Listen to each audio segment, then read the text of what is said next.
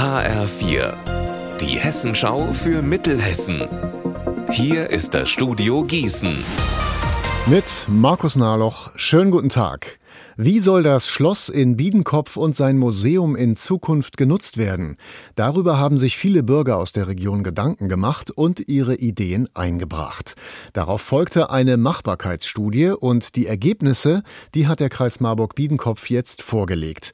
HF4-Reporterin Anna Spieß, wie kann es denn mit dem Schloss weitergehen? Der Gastrobereich soll weiter ausgebaut werden mit Biergarten, Terrasse, größerer Küche und so weiter. Generell geht es darum, den Zugang zum Schloss zumindest barriereärmer zu gestalten.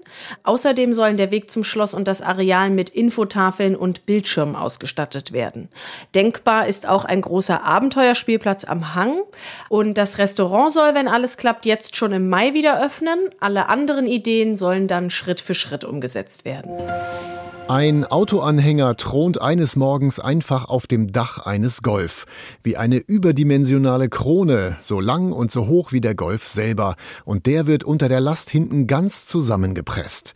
Passiert ist das in Herborn und die Polizei fragt sich jetzt, wie kommt der Anhänger auf den Golf? Eva Rösler berichtet. Am Abend davor parkt der Anhänger noch ganz normal 100 Meter weiter am Straßenrand. In der Nacht müssen also irgendwelche unbekannten Scherzkekse vermutlich mit einem Gabelstapler den Anhänger auf das Autodach gehievt haben. Der Golf wurde beschädigt. Die Polizei sucht jetzt nach Zeugen. Kampf um den Aufstieg in die Basketball-Bundesliga. Die Gießen 46ers empfangen zum vierten Spiel der Halbfinalserie den Favoriten aus Fechter und die Mittelhessen. Die müssen heute Abend unbedingt gewinnen, sonst sind sie raus aus dem Aufstiegsrennen. Marc Klug. Gießen baut dafür auf den Heimvorteil. Das erste Spiel in der Osthalle gegen Fechter haben die Mittelhessen nämlich für sich entschieden. Auch weil am Sonntag über 3000 Zuschauer die 46ers unterstützt haben. Die Halle soll auch heute um 19.30 Uhr wieder voll sein. Spitzenbasketball ist übrigens nicht der einzige Anreiz. Die 46ers wollen sich nach dem Spiel bei den Fans für eine bisher starke Saison bedanken mit 300 Litern Freibier.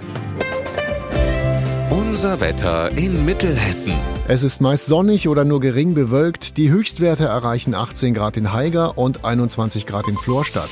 Am Wochenende gibt Sonne und auch ein paar Wolken bis 23 Grad. Ihr Wetter und alles, was bei Ihnen passiert, zuverlässig in der Hessenschau für Ihre Region und auf hessenschau.de.